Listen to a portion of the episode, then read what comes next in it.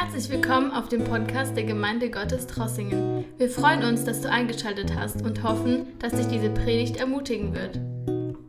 Ja, preis dem Herrn. Ganz herzlich willkommen heute Morgen auch meinerseits. Wir möchten Gottes Wort betrachten aus dem Alten Testament heute.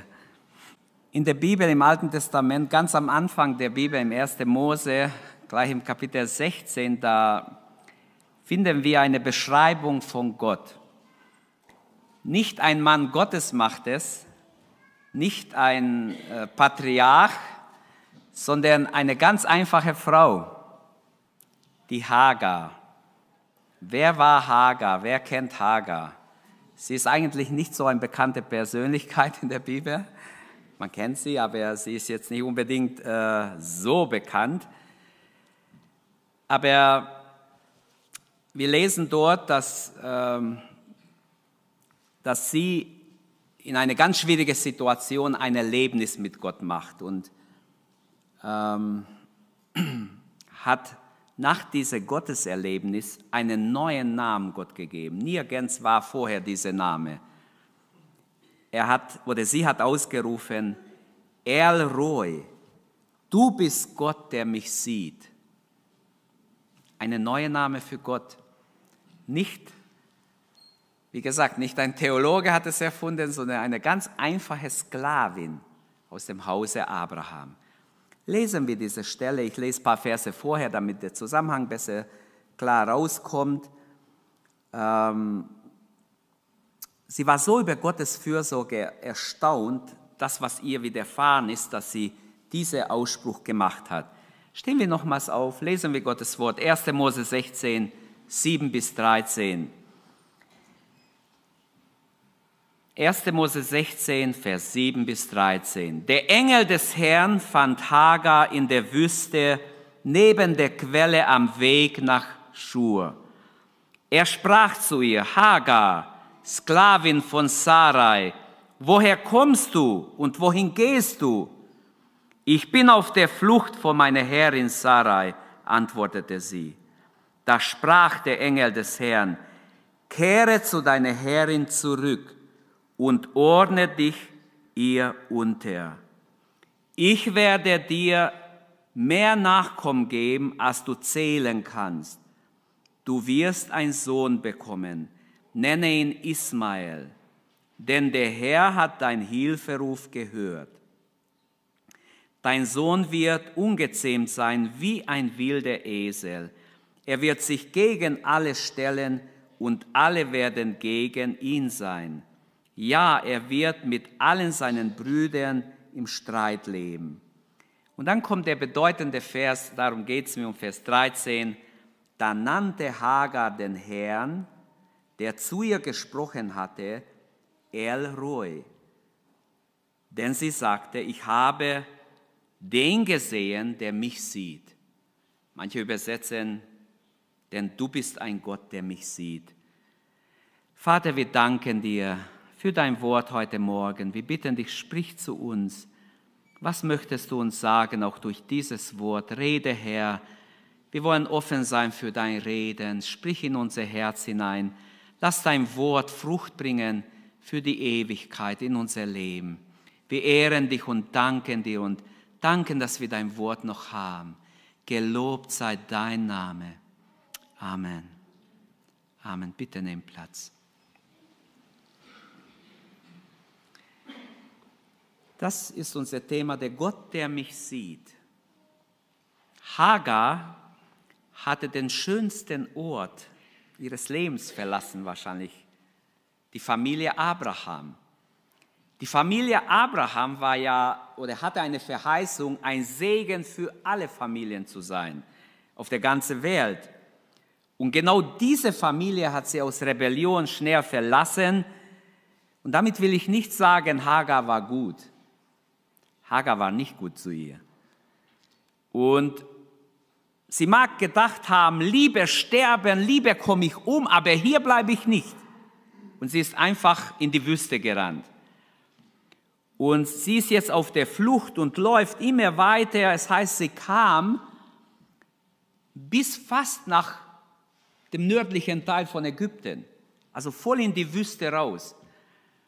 Weit und breit kein Mensch. Und wir wissen, sie ist schier verdurstet, sie äh, flehte zu Gott, sie wusste nicht aus noch ein. Und sie hatte auch kein Ziel, sie ist einfach weggelaufen. Sie hat nicht unbedingt ein klares Ziel gehabt. Wohin gehst du? Wo kommst du her? Wohin gehst du? Ja, ich bin auf der Flucht. Sie trägt in sich ein Kind, bei, der, bei deren Zeugung sie nicht mitsprechen konnte. Und wie schwer fällt es ihr, umzukehren. Sie rebelliert in ihr Herz gegen diese Demütigungen von Sarai.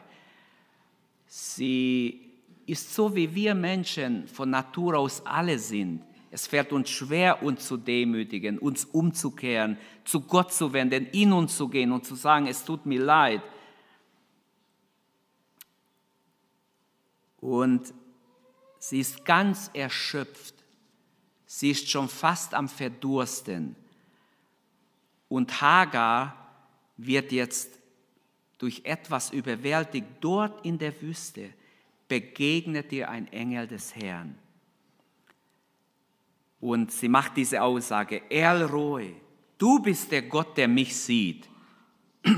Haben nicht Millionen Menschen das erfahren durch die ganze Jahrhunderte hindurch, dass Gott, der Gott der Bibel, der lebendige Gott, ein Gott ist, der uns sieht, der alle sieht, der seine Augen auf uns gerichtet hat.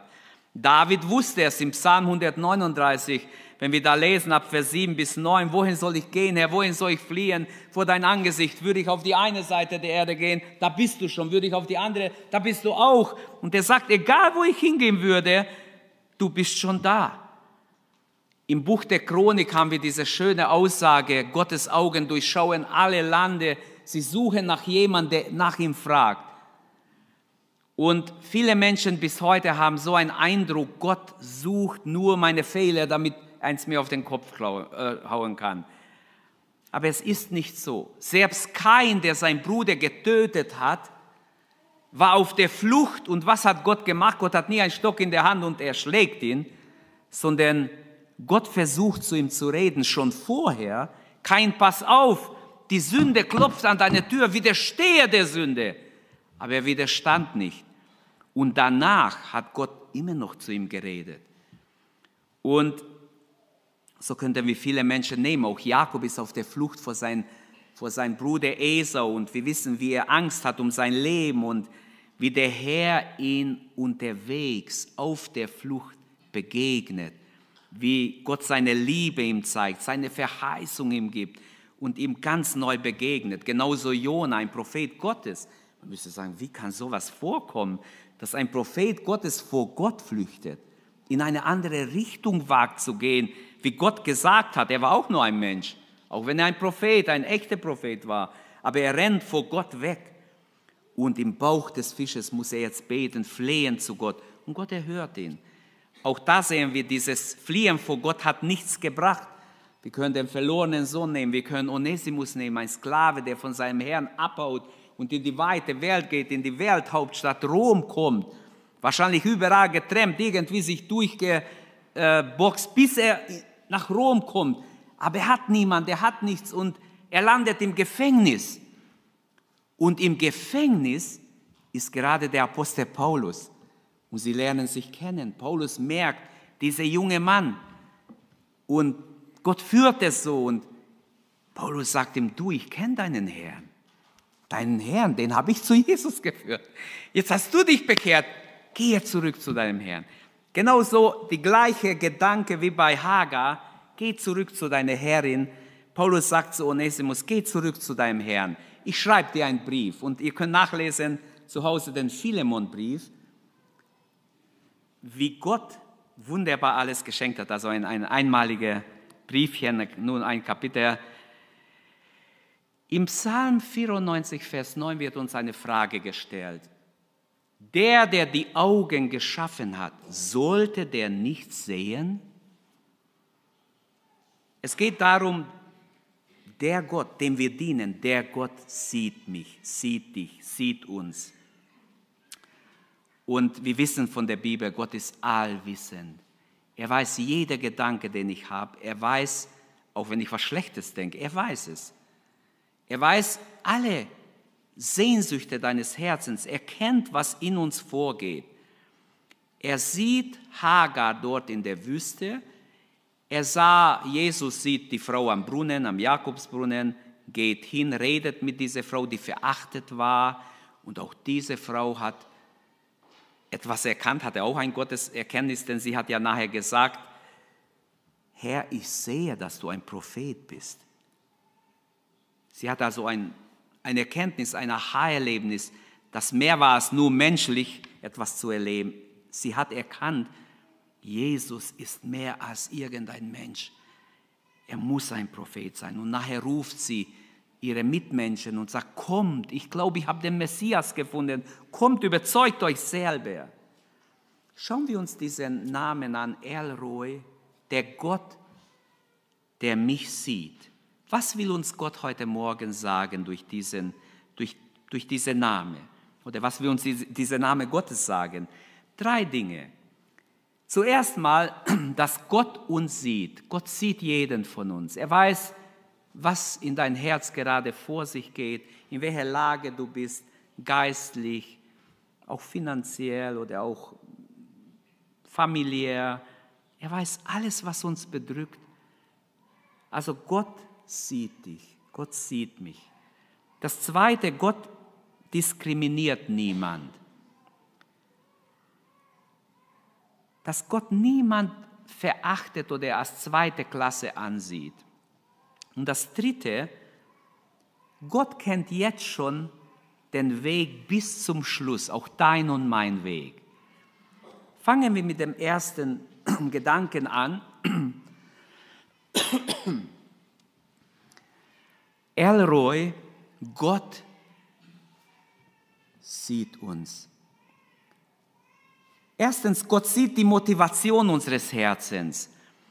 Als der Prophet Samuel gehen muss, um einen neuen König auszuwählen, wir haben diese sehr klassische Stelle oder sehr bedeutende Bibelvers, die oft so zitiert wird, einfach in verschiedenen Situationen. Er dachte, der Älteste ist es, der große, starke, stattliche Mann, der ist der König, den wir Gott erwählen. Und er hat schon wahrscheinlich sein sein Öl bereit gehabt und, und er wartet nur auf ein Signal von Gott. Aber der Herr sprach, der Mensch sieht, was vor Augen ist. Gott aber sieht das Herz an. Und hier, Gott sieht auch die Motivationen deines und meines Herzens. Dieser Name El Roy bezieht sich nicht nur auf einen Gott, der die Planeten kennt, die Sterne mit Namen nennt, der die Ozeane kennt, die Enden der Erde kennt und geschaffen hat, sondern dieser Gott, dieser El Roy, den Hagar hier benennt, es bezieht sich darauf, dass er auch die Mini-Dinge, die kleinen Mikrodinge kennt. Jeder Gedanke, bevor ich ein Wort ausspreche, Gott weiß es schon. Steht alles geschrieben. Bevor du dich entscheidest, was zu tun, Gott weiß, dass du dich dazu entscheiden willst.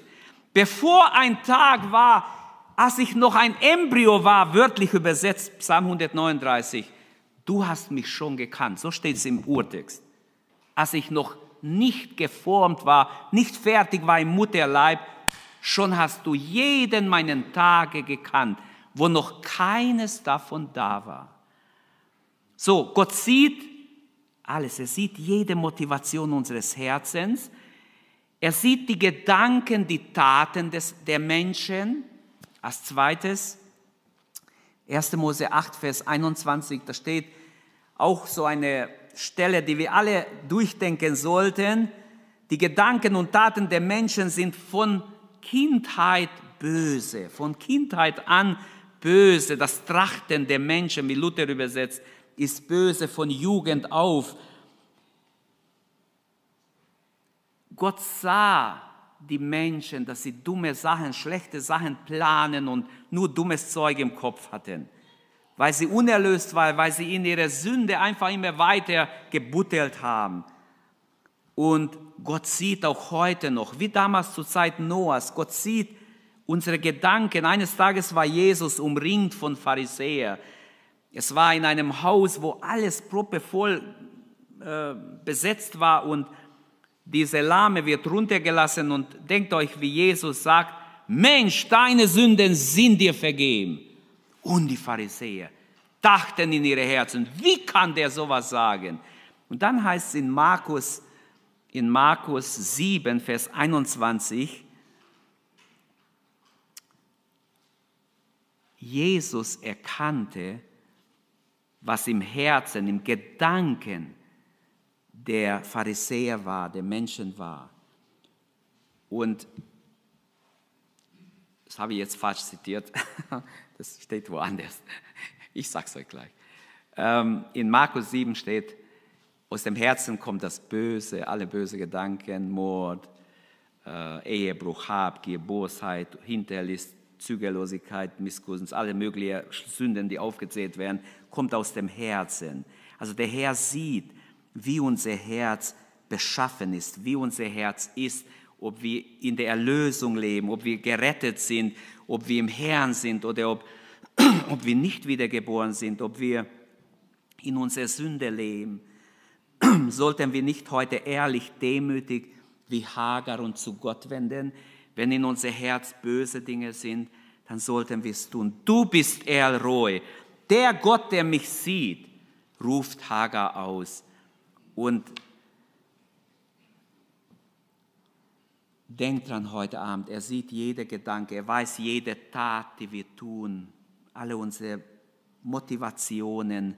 In Hebräer 4, Vers 13 sagt Gottes Wort, kein Geschöpf ist vor Gott verborgen, alles liegt offen und ungeschützt vor den Augen dessen, dem wir Rechenschaft geben müssen.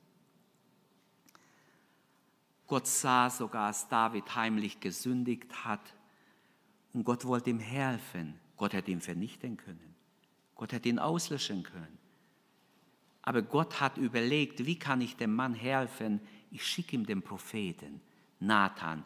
Ich gebe dem Nathan ein Gleichnis, damit David aufwacht und erkennt, wie daneben er ist.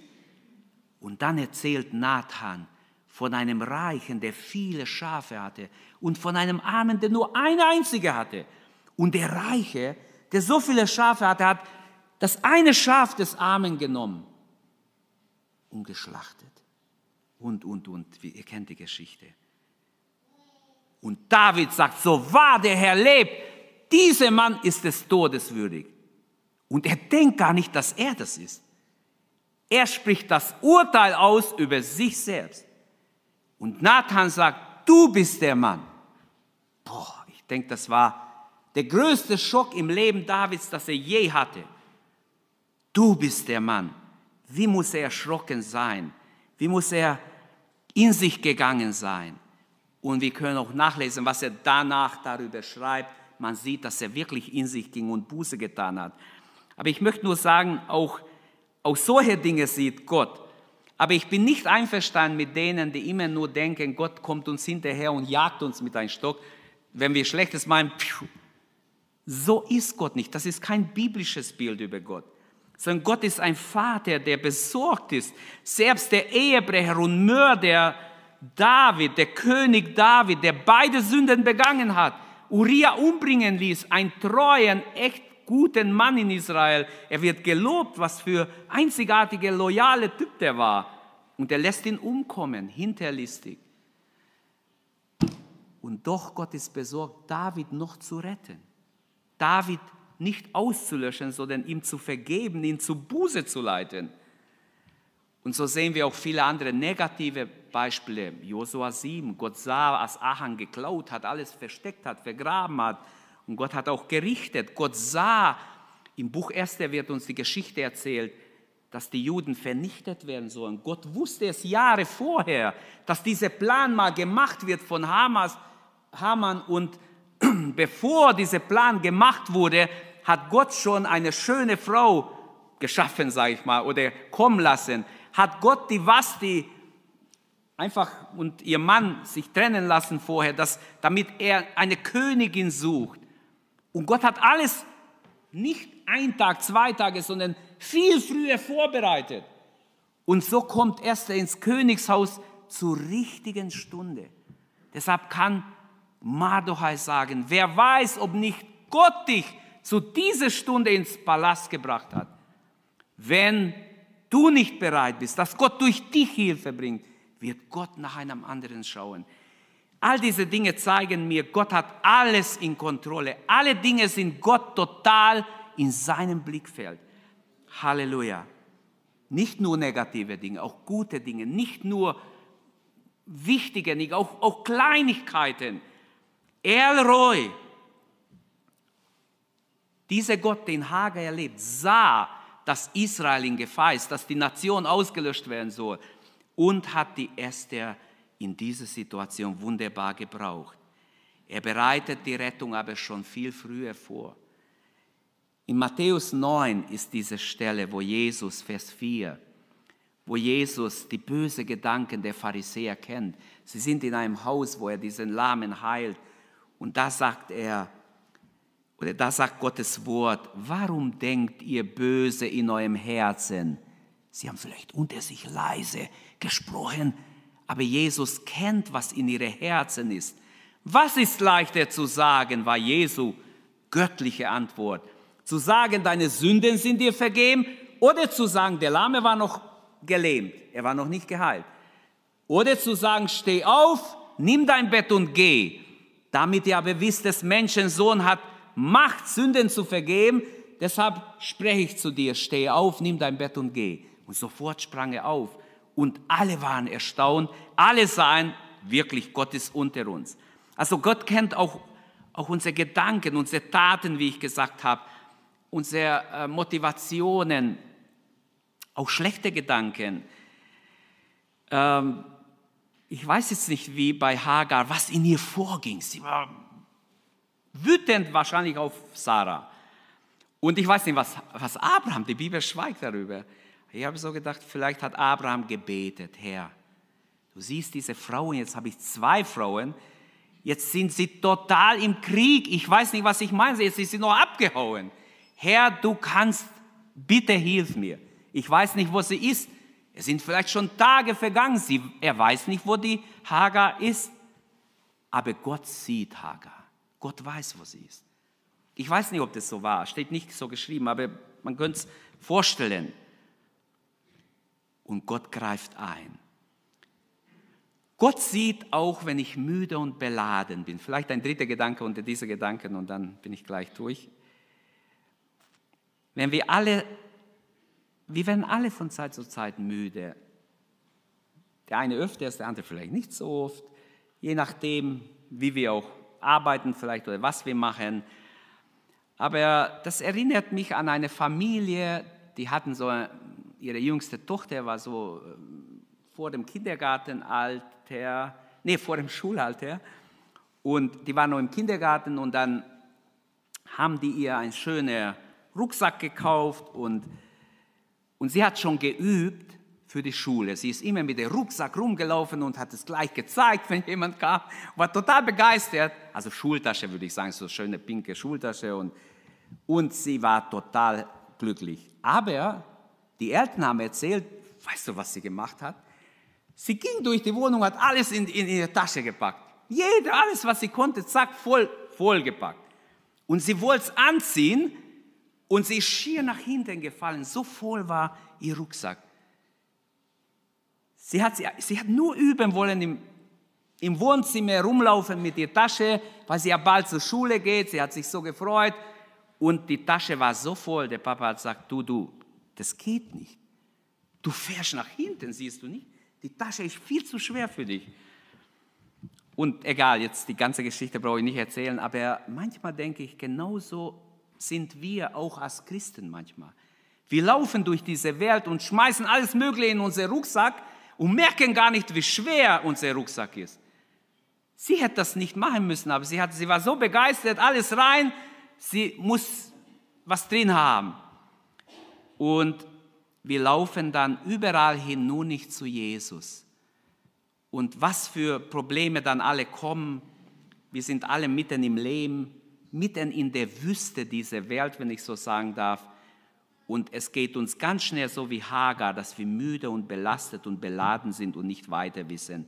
Aber Jesus sagt in Matthäus 11, Vers 28, sagt er, kommt her zu mir, alle, die ihr geplagt und beladen seid, ich will euch erquicken. Und heute Morgen, Gott sieht, wenn du beladen und wenn du geplagt bist. Jesus will Erfrischung geben.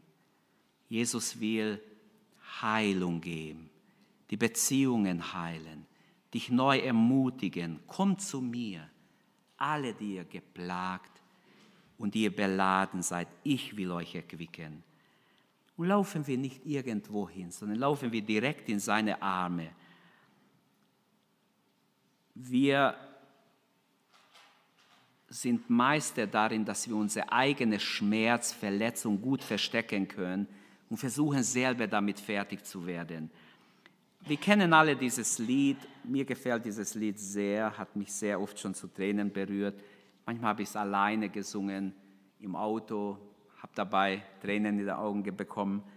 Wenn die Last dieser Welt dir zu schaffen macht, hört er dein Gebet.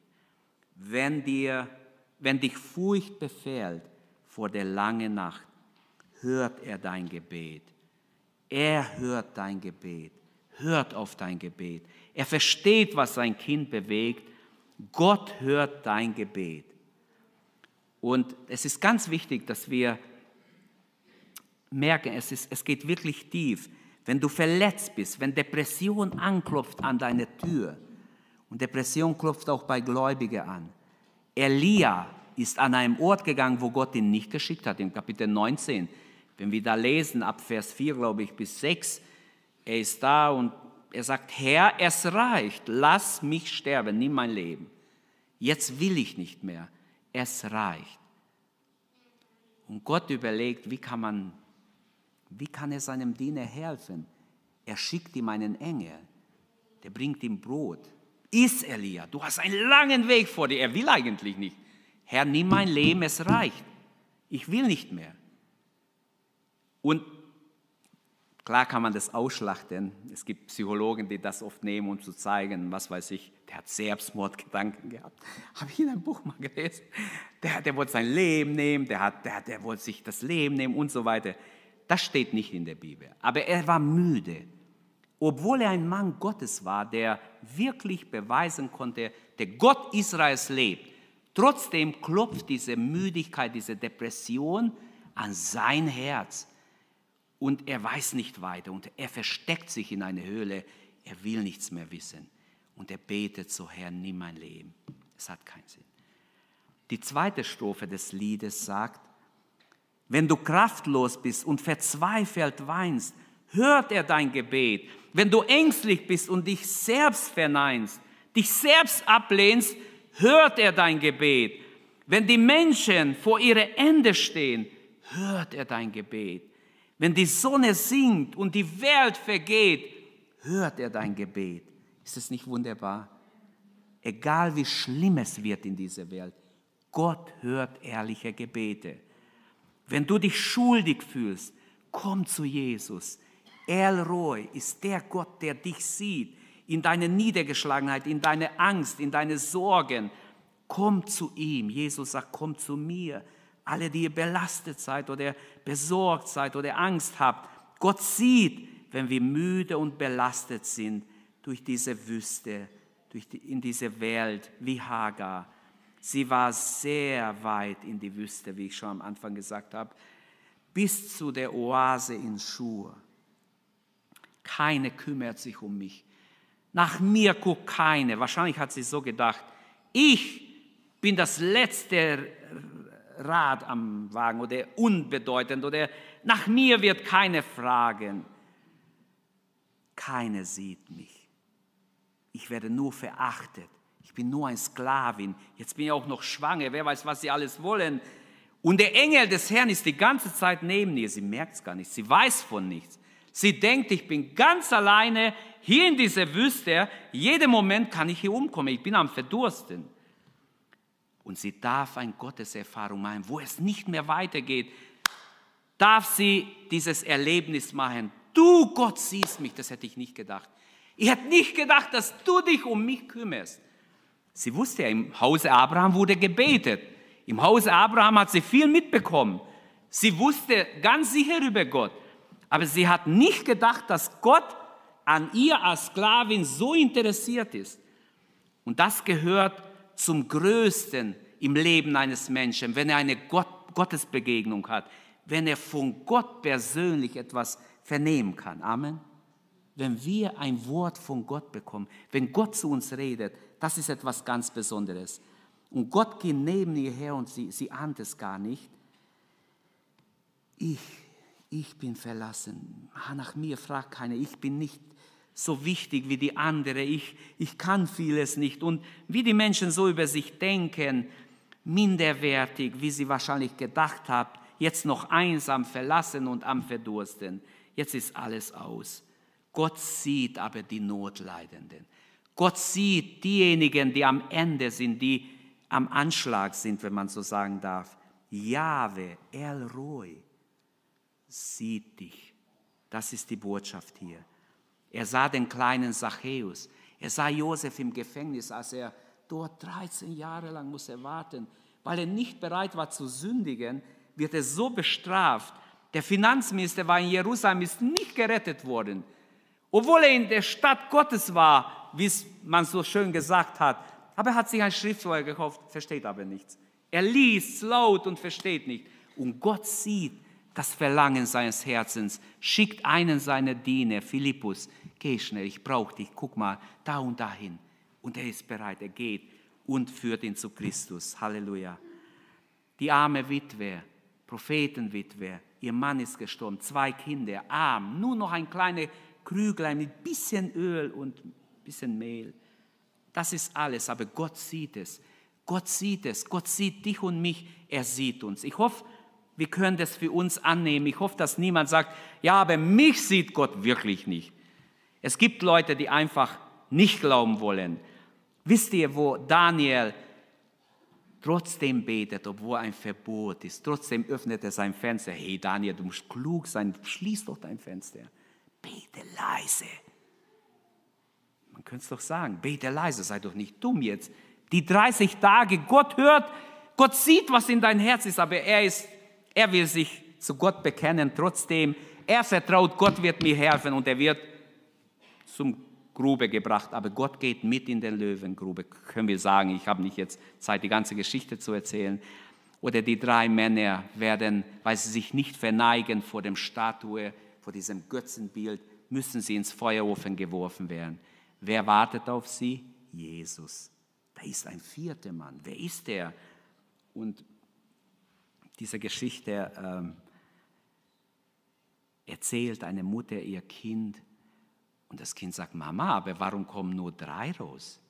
Warum sind nur drei aus dem Feuer raus? Warum ist der vierte nicht raus? Und sie bekommt wirklich Inspiration. Sie sagt, weißt du, mein Kind, der vierte Mann ist Jesus, der blieb im Feuer. Weil vielleicht werden sie dich und mich auch mal reinwerfen. Dann will er uns beschützen. Halleluja.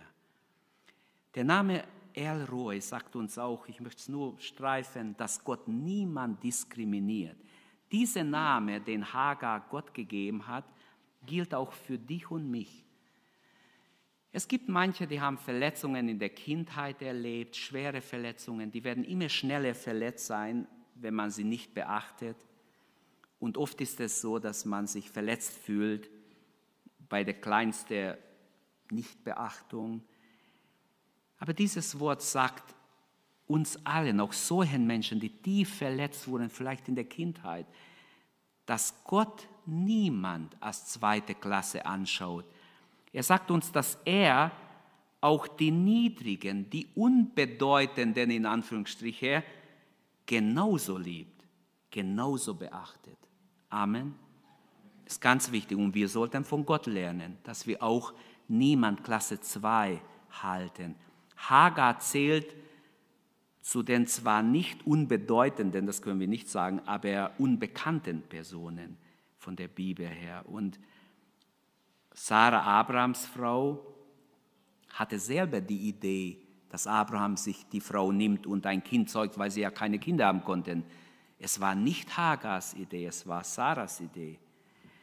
Okay, aber das ist zu lang, um zu, noch ausführlich zu erklären. Im Gegensatz zu der Welt, wo Macht, Ansehen, Ruhm zählt, wo was weiß ich was zählt,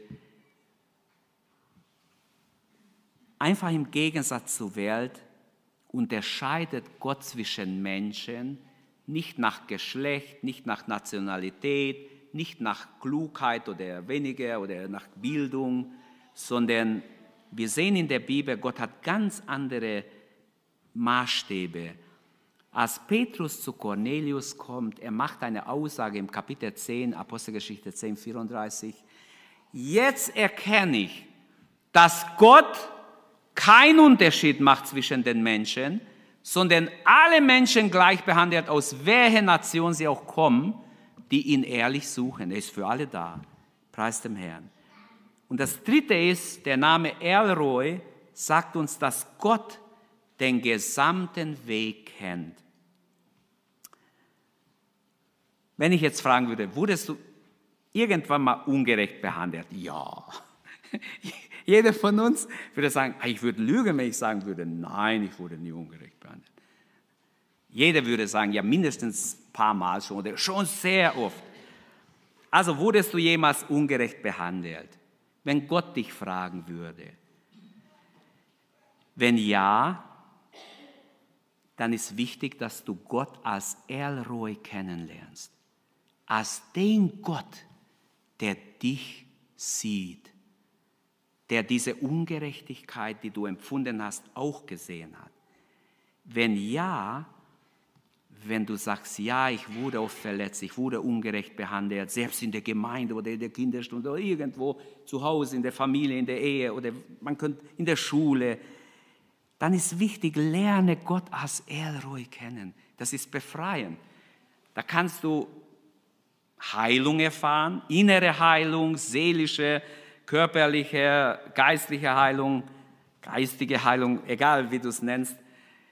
Aber Du kannst auch dann, wenn du Heilung erfährst, anderen vergeben, andere segnen, anderen Gutes wünschen.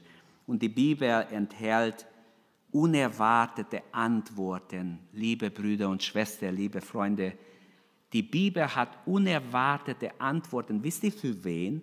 Für Verletzte, für Beladene, für Niedergebeugte, für Menschen, die nicht mehr weiter wissen, die am Ende sind für die hat Gott Bibelverse versteckt in der Bibel, sage ich mal in meinen Worten. Versteckt für solche Zeiten, wo es dir ganz schlecht geht, wo du nicht mehr weiter weißt. Plötzlich leuchten sie auf und sind auch, Mensch, wieso habe ich das nie? Ich habe doch gelesen, aber das ist mir nicht aufgefallen. So ging es mir schon sehr oft. Plötzlich wie ein Blitz geht es auf vor deine Augen und trifft dein Herz.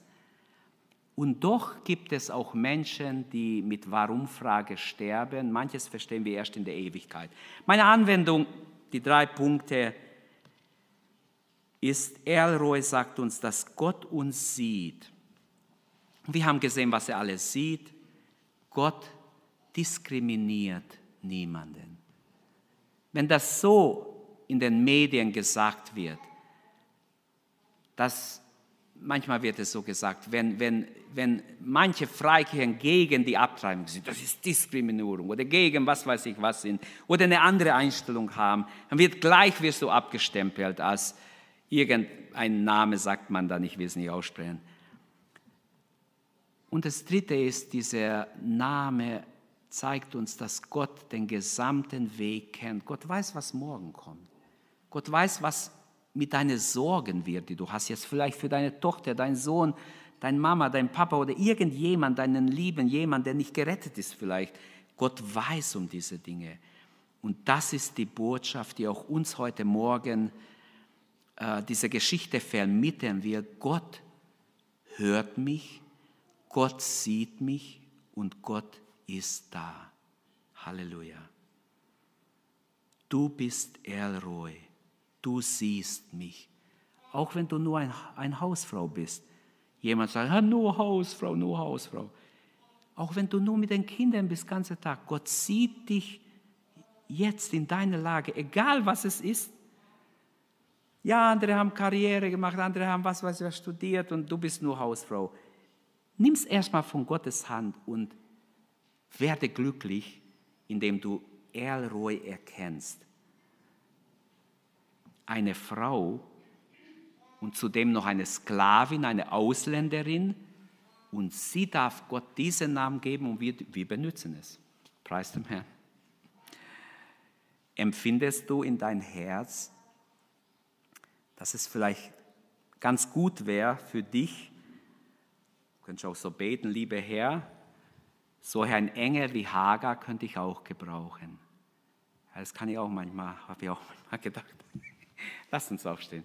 Ich wünsche uns alle diese Erkenntnis, die sie hatte, diese Erkenntnis, die Hagar hatte. Du bist Elroy, du bist da. Jesus sagt ja, ich bin bei euch alle Tage bis an das Ende der Erde.